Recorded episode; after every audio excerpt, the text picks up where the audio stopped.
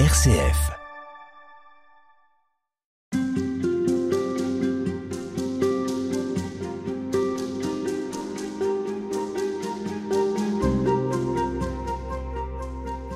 En 2015, dans son encyclique Laudato Si, le pape François faisait un état des lieux réaliste de la crise écologique et de son impact sur les peuples, et en particulier les plus pauvres.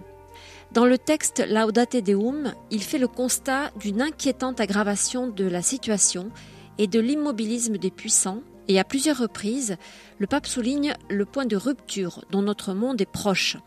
Xavier de Bénazé, bonjour. Bonjour. Vous êtes jésuite, vous êtes prêtre et vous êtes délégué Laudato Si Écologie de la province jésuite d'Europe occidentale francophone. Avec vous, dans ces entretiens, nous allons découvrir ce texte euh, du pape François, peut-être aussi le décrypter, même si, a priori, il n'y a rien de très compliqué euh, dans cet ouvrage, qui est une exhortation apostolique.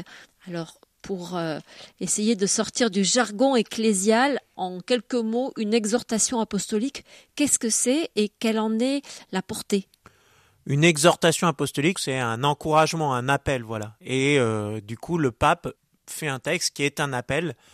C'est un texte qui a une portée moindre en termes de, puissance dans les textes de l'Église que euh, l'encyclique Laudato Si qu'il avait précédé. Voilà, qui est un texte là pour le coup de magistère plus fondamental et qui rentre dans les textes fondamentaux de la doctrine sociale de l'Église. Alors si nous faisons le lien entre les deux textes, c'est que le pape lui-même le fait. Comment vous définiriez l'articulation entre ces deux textes? En fait, le pape le dit très bien euh, au, deuxième paragraphe. Il dit, ben voilà, euh, j'ai écrit il y a huit ans Laudato aussi, et euh, depuis mes préoccupations montent parce que le monde et l'Église en général n'écoutent pas et ne se mettent pas en action, et donc la situation ne fait que s'aggraver. Donc c'est plutôt à partir d'une réflexion fondamentale, d'un appel déjà très fort qui avait pesé dans les négociations internationales du climat en 2015 avec la Laudato aussi, que le pape reprend la parole en disant mais, mais en fait vous n'avez pas entendu. Et donc du coup c'est là l'exhortation, c'est un espèce de rappel, un cri, et en particulier une mise en lumière sur la question du climat, parce qu'il voit la COP 28, les négociations internationales du climat à Dubaï qui arrivent au mois de décembre, et, qui se dit ça, ça sent griller, il faut pas qu'on perde cette occasion. Il y a une urgence là, absolue. Ben, il y a une urgence en général absolue, oui, et euh, lui dit ne pas espérer euh, quelque chose de la, de la COP qui aura lieu à Dubaï, et un certain nombre d'acteurs disent il n'y a rien à espérer de cette COP, lui dit ça, ce serait suicidaire. Il utilise le mot dans le texte euh, parce que ce serait complètement désespéré. On, ne peut pas perdre une occasion, même si elle paraît complètement grillée, il faut tout faire pour au moins lui donner une chance de marcher, sinon ben, on s'auto-condamne, et en particulier on condamne les plus pauvres. Qu'est-ce qui vous a frappé, vous, à la lecture de ce texte, quand vous l'avez découvert? Est-ce que le ton général vous a frappé? Est-ce que le vocabulaire, euh, la longueur du texte, que vous l'ayez trouvé long, court, je ne sais pas? Non, je, me demandais un peu, euh, parce qu'on parlait de suite de Laudato Si et autres, moi je dis, mais Laudato Si c'est déjà relativement complet, il y a, il y a toute la fondation biblique, spirituelle. Bon, alors j'ai fait des études spécifiques en, en éco-théologie, donc je me disais peut-être il va rentrer en tel ou tel débat, mais je vois pas le lieu. Euh, par contre, je voyais bien le contexte et l'aggravation de la situation, donc je suis pas très étonné de, du ton du texte, ni du fait qu'il soit relativement court, et plutôt un appel à l'action. Moi, ce que j'ai retenu, c'est en fait il, faut s'y mettre, il faut agir, il faut arrêter de, de, blablater. Maintenant, il faut y aller. Et à qui s'adresse ce texte? Ben, Il le dit en tout début à toutes les personnes de bonne volonté sur la crise climatique. Donc il s'adresse euh, aux chrétiens, hein, il le dit en particulier à la fin, mais les cinq chapitres avant ce, dernier chapitre qui s'adresse plus aux catholiques euh, s'adressent aux hommes et aux femmes de bonne volonté, et en particulier aux puissants et à ceux qui ont un pouvoir, et en particulier un pouvoir dans les négociations euh, qui vont avoir lieu à Dubaï ou dans d'autres enceintes internationales. Alors Xavier de Bénazé, vous avez rappelé euh, pour commencer l'impact important qu'avait eu Laudato Si, un texte qui avait largement dépassé et débordé la sphère catholique. Vous pensez que ce texte Laudate Deum, qui signifie louer Dieu, aura un impact aussi? Ou bien euh, ça va être compliqué de passer après Laudato Si? Ben, c'est la question à se poser. Il vise un impact très clairement sur la, COP28 et les négociations internationales. Il sort un peu tard pour ça, il faut être honnête, c'est-à-dire il sort le 4 octobre pour des négociations qui démarrent euh, deux mois plus tard, fin novembre. Laudato Si était sorti en mai, fin mai, pour des négociations qui avaient lieu aux mêmes dates, début novembre. Donc il y avait plus de temps. Et puis la parole du pape avait été relativement nouvelle en 2015. Aujourd'hui, on connaît bien la position du pape François voilà, je, ne suis pas sûr qu'elle aura un gros impact, mais elle espère en avoir un et elle dit de toute façon, je n'ai pas le choix que de parler parce, que c'est là qu'est la vérité. Et, que ma mission comme chrétien et ma mission de pape, c'est de rappeler euh, l'amour du Créateur et notre appel, nous, à aimer pareillement.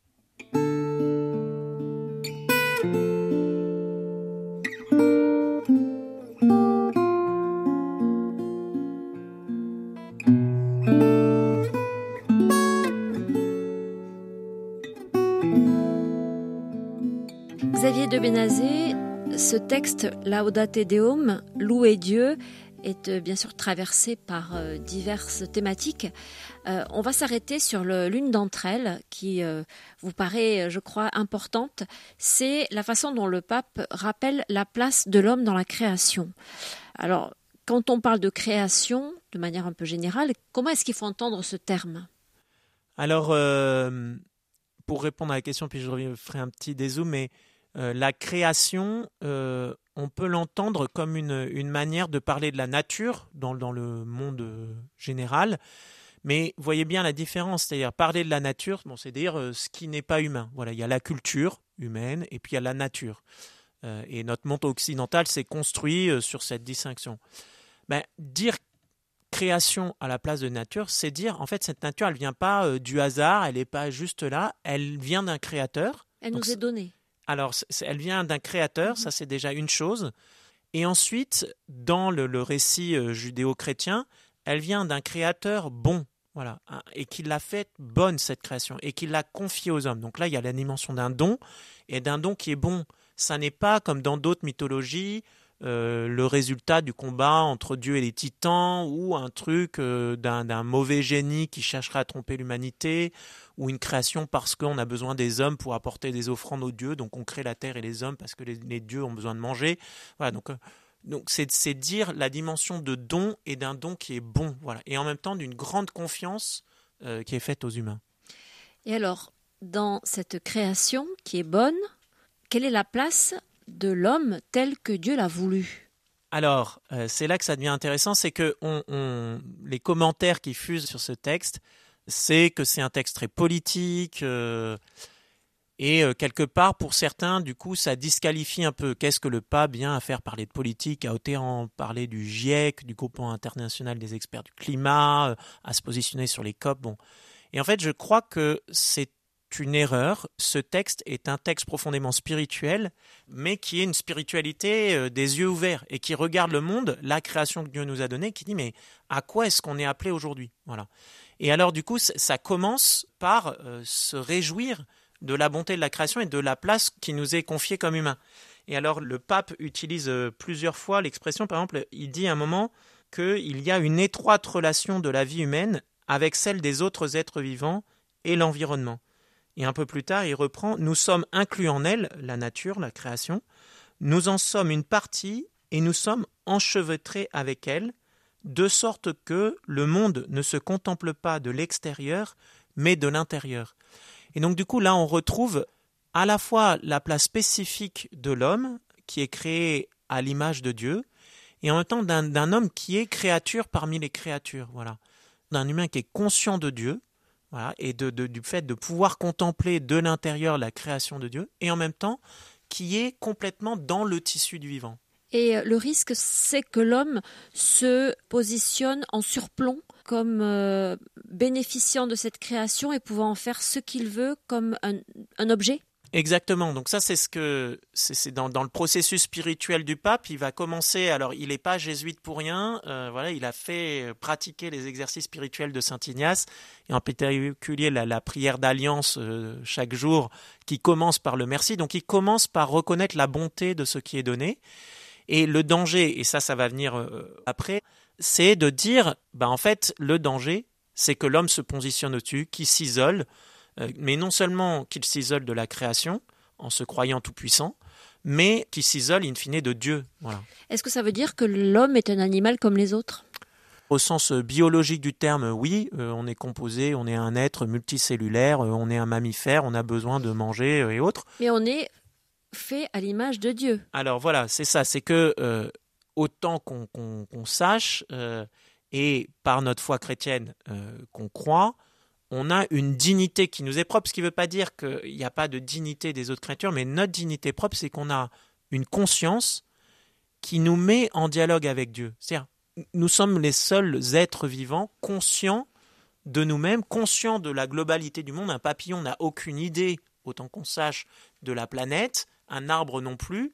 Euh, nous, on en a conscience et on a conscience, par la foi, on a ce cadeau qui peut nous être fait de, se dire, mais c'est une création bonne qui m'a été confiée par un Dieu bon. Et ça, ça nous donne à la fois un cadeau unique et une responsabilité unique. C'est ça, c'est-à-dire que nous avons aussi la responsabilité de ce que nous faisons, de cette conscience qui est la nôtre. Bien sûr, parce que du coup, vu qu'on a cette conscience du cadeau qui est fait et de la vie qui nous est donnée, on est les seuls êtres vivants qui puissent exercer un libre arbitre. C'est-à-dire, les psaumes, la Bible entière parle de la louange euh, des arbres, de la louange euh, des montagnes, de la louange des rivières, euh, des chamois. Bon, Saint François d'Assise s'inscrit complètement là-dedans et le pape commence par ça, louer Dieu pour toutes ses créatures. Et puis il dit, ben voilà, Saint François d'Assise s'est inscrit là-dedans par toute sa vie à la suite du Christ. Bon, très bien. Donc les créatures louent comme nous, mais nous on a cette particularité-là que on peut choisir de louer ou de ne pas louer. On peut choisir de répondre à l'amour de Dieu ou de s'en détourner, ce qui s'appelle péché dans le jargon euh, théologique. On se retrouve demain pour poursuivre. Merci beaucoup Xavier de Bénazé.